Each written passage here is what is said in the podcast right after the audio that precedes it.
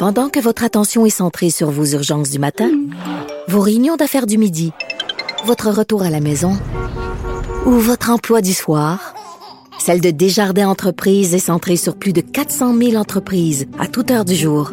Grâce à notre connaissance des secteurs d'activité et à notre accompagnement spécialisé, nous aidons les entrepreneurs à relever chaque défi pour qu'ils puissent rester centrés sur ce qui compte, le développement de leur entreprise.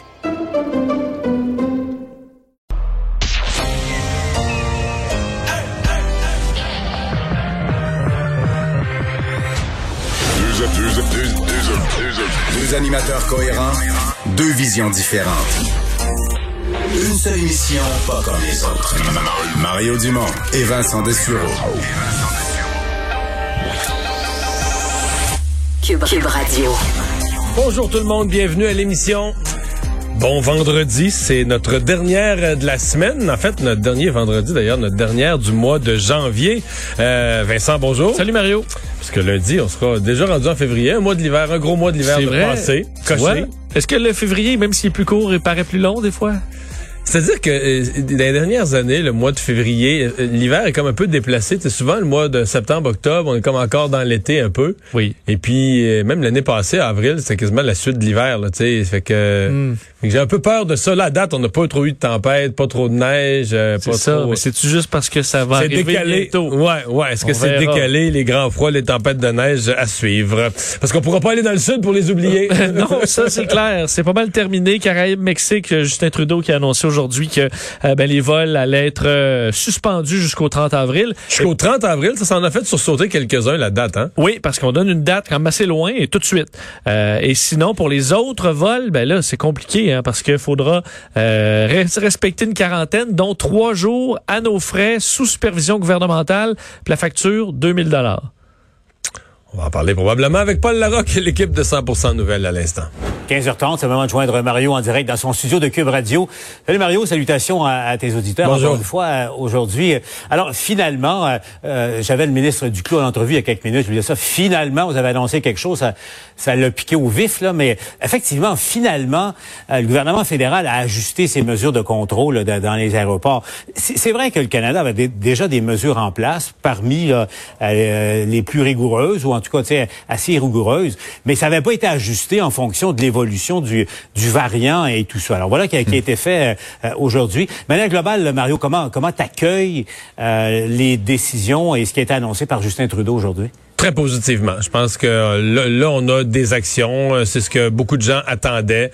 Euh, ça paraît prudent. Remarquez que M. Trudeau est dans l'air du temps. là. La France vient juste à l'instant même de faire la même chose. Un peu partout, les pays ferment leurs frontières aux voyageurs. On craint le, le variant, on craint beaucoup le, le variant britannique, les variants en, en général. Maintenant, aux deux observations de M. Duclos, euh, est-ce que ça a trop traîné? Pour moi, il n'y a pas de doute que la réponse, c'est oui. Moi, je pense qu'il aurait dû avoir des Ouais. mesures semblables annoncées quelque part vers la mi-décembre. Donc, oui, ça a traîné. Mieux vaut tard que jamais. On a aujourd'hui des actions valables, on va les prendre. La deuxième chose qu'il faut mettre euh, euh, dans le un peu euh, dans, dans le paysage, c'est que c'est- c'est- on a répété ça souvent. Là. M. Trudeau l'a dit, on a parmi les des mesures parmi les plus sévères dans le monde. Euh, je pense que c'est, excusez-moi là d'être plate, mais c'est doublement pas vrai.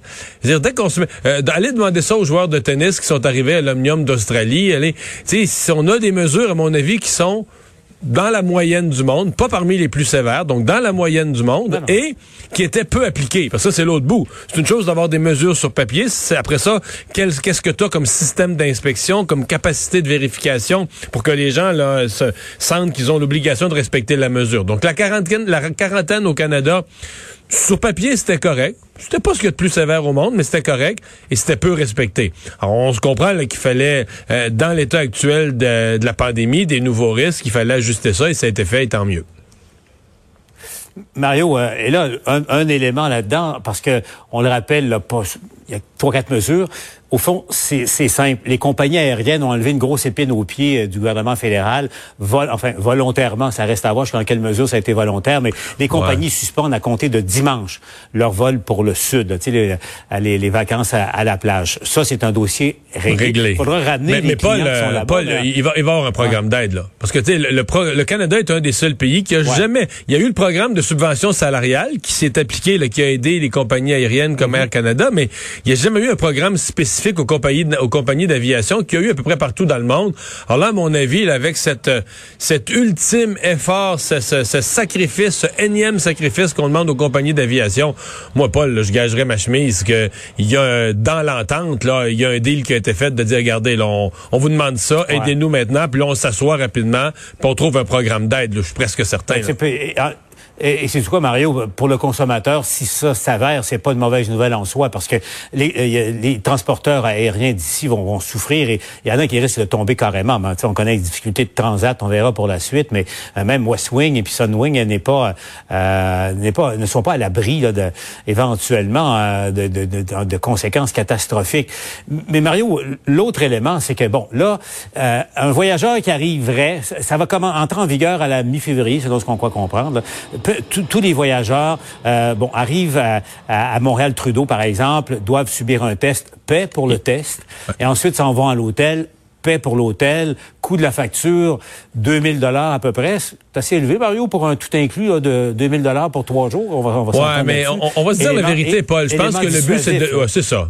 Le but, c'est carrément de décourager les gens de voyager, de faire que ceux qui voyagent, c'est ceux qui, qui ont vraiment, vraiment, vraiment absolument besoin, mais de décourager euh, les gens de voyager. Et là, quand, les gens qui, qui, trouvaient la facture élevée, c'est ce que je pense que certaines personnes avaient fait leur calcul strictement en fonction d'une chambre d'hôtel. Disaient, ah, ben, OK, un certain nombre de nuits, à, mettons, à 150 pièces la nuit pour une chambre d'hôtel. Mais là, le gouvernement fait payer toute l'opération. Le gouvernement fait payer l'ensemble de l'opération de surveillance et tout et tout. C'est une autre affaire, là.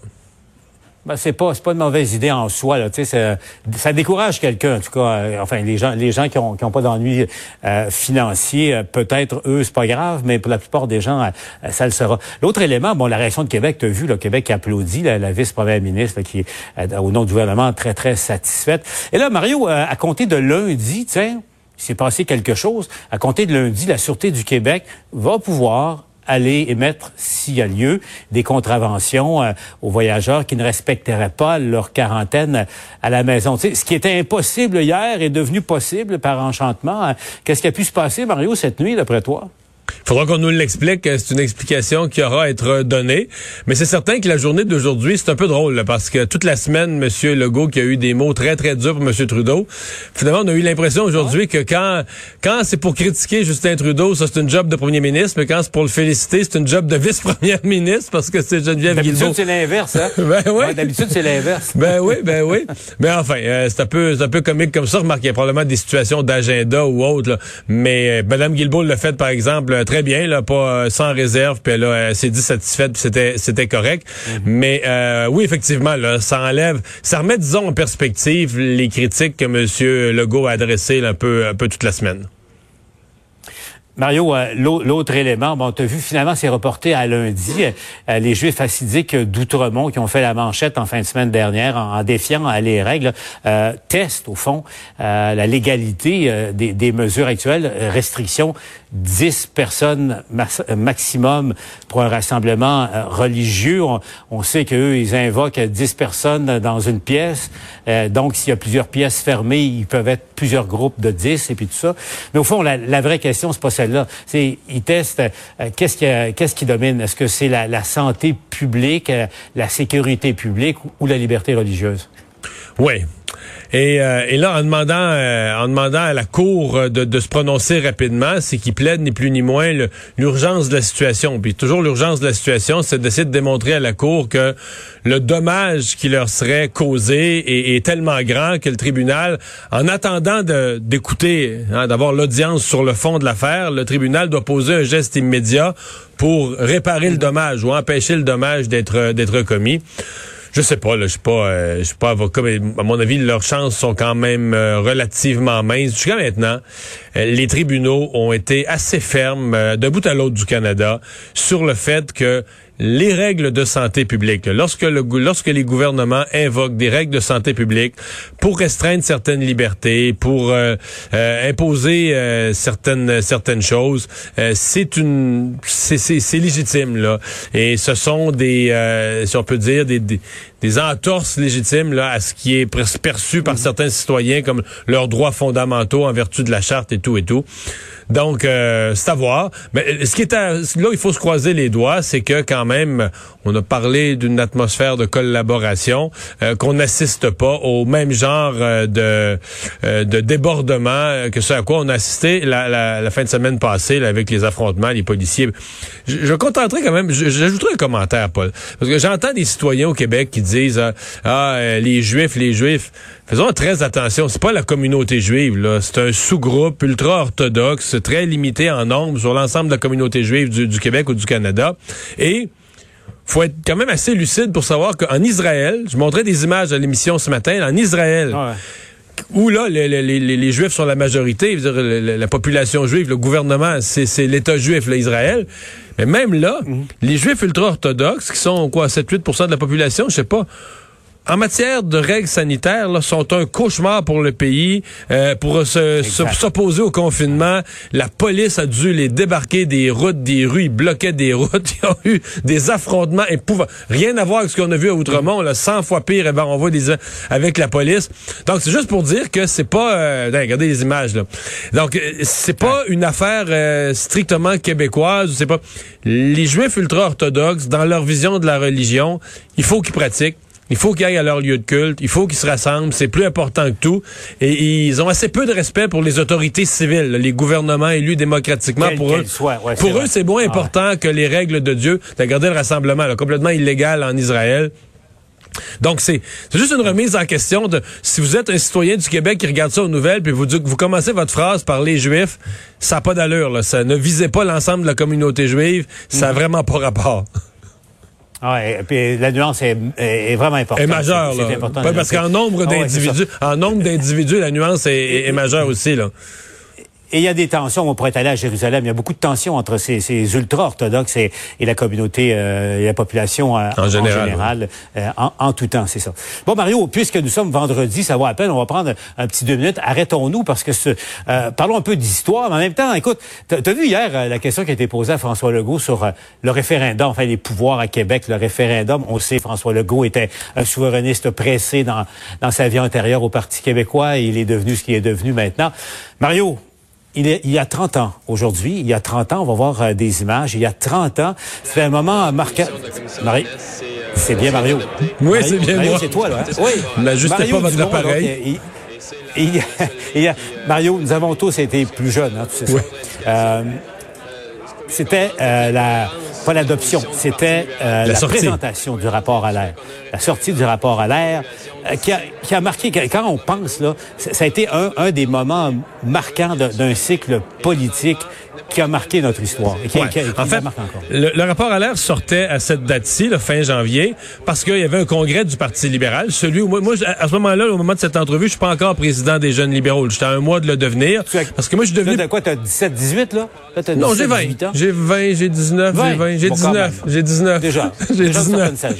Euh, donc c'est ça. Donc euh, un mois après, le début début mars, c'était le grand congrès du Parti libéral où à la fois moi j'étais élu président des jeunes libéraux et le Parti libéral adoptait le rapport à l'air comme programme officiel. Donc, on pourrait dire qu'entre cette journée là, du 29 janvier et le, début mars, ça a été les, deux mois où le Parti libéral du Québec aura eu aurait été le plus nationaliste dans son histoire, avec une position là, qui allait aux limites de la souveraineté. À la limite à la limite du souverainisme. Exactement. Euh, carrément. Mario, écoute, il nous reste 30 secondes, mais euh, on aura l'occasion de se reparler du reste. Mais est-ce qu'il y a une chose que tu regrettes là-dedans? Est-ce qu'il y, y, a non. un élément, une chose?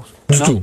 Du tout, du tout, du tout. Non, les choses sont passées. Euh, non, je regrette collectivement pour le Québec, je pense que Robert Bourassa avait à ce moment-là, je pense jamais qu'il aurait fait la souveraineté. Je pense qu'il aurait pu faire un référendum sur des rapatriements de pouvoir, etc. Il avait entre les mains, avec un appui, écoute, 70% de la population, un appui énorme. Il y avait une occasion de, de, de changer l'histoire mm. du Québec, du Canada, etc. d'une façon définitive, mais il ne l'a pas saisi. Donc ça, je regrette que, pas, pas, pour, pas pour moi personnellement, mais pour le Québec, des occasions comme ça se présentent une fois par génération, peut-être moins. Et quand présente puis on la gaspille, ben ça, faut, faut regretter ça.